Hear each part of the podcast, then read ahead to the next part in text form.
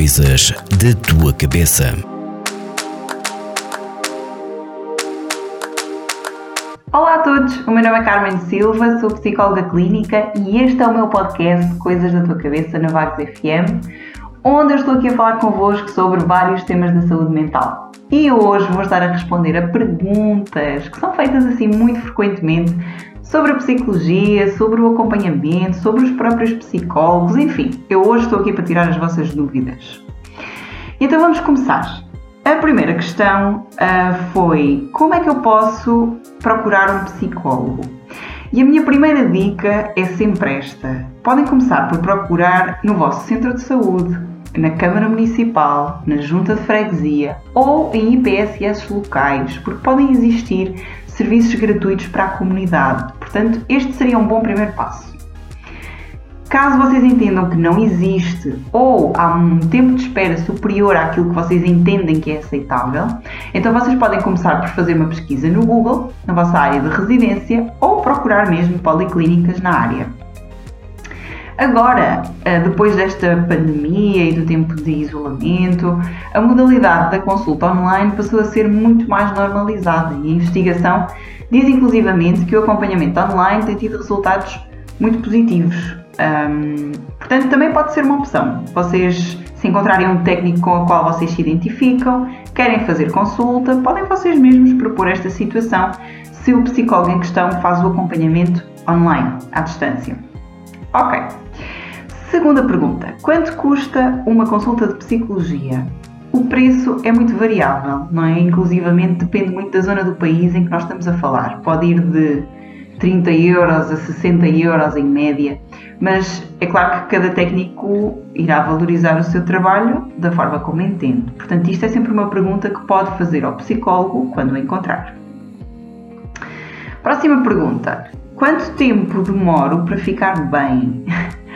O, bem é relativo, não é? Uh, mas o processo terapêutico de cada pessoa varia muito e nós não podemos, nem devemos, inclusivamente, comparar o tempo de acompanhamento nem o progresso de cada um. O psicólogo também não saberá a partir de dizer-lhe isto porque é algo que deve ser avaliado constantemente ao longo das consultas e ao longo do, do processo terapêutico. É muito difícil nós fazermos este tipo de previsões porque há muitas variáveis que podem interferir aqui.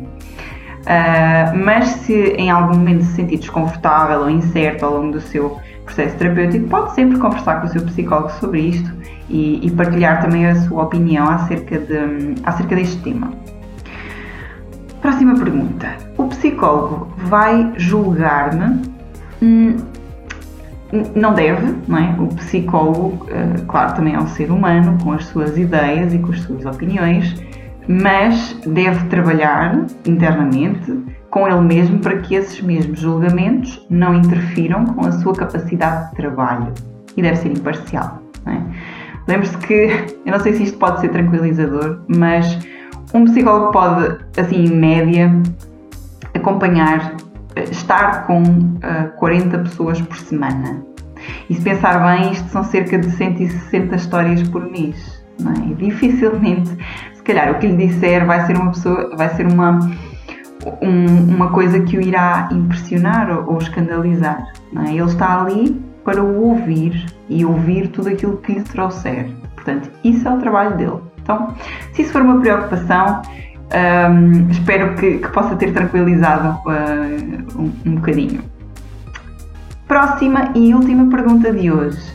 Como é que eu posso escolher o meu psicólogo? Como, é, como saber o que é o melhor para mim.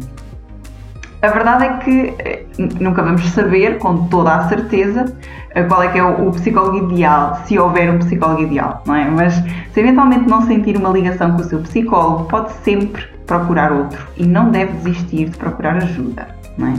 Mas claro que há coisas que nós podemos fazer antes, podemos tentar perceber quais são os métodos de trabalho do psicólogo ou se a área em que ele se especializou está adequada ao problema apresentado e tem toda a legitimidade para fazer estas perguntas. Cada psicólogo deve, para além disto, não é, de, de toda a sua formação base, deve ter um número de cédula profissional que é atribuído pela Ordem dos Psicólogos Portugueses que também certifica que o psicólogo está habilitado para desempenhar as suas funções.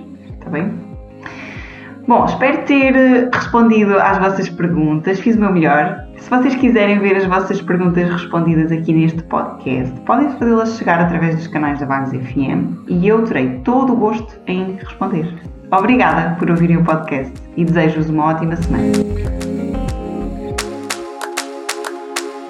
Coisas da tua cabeça.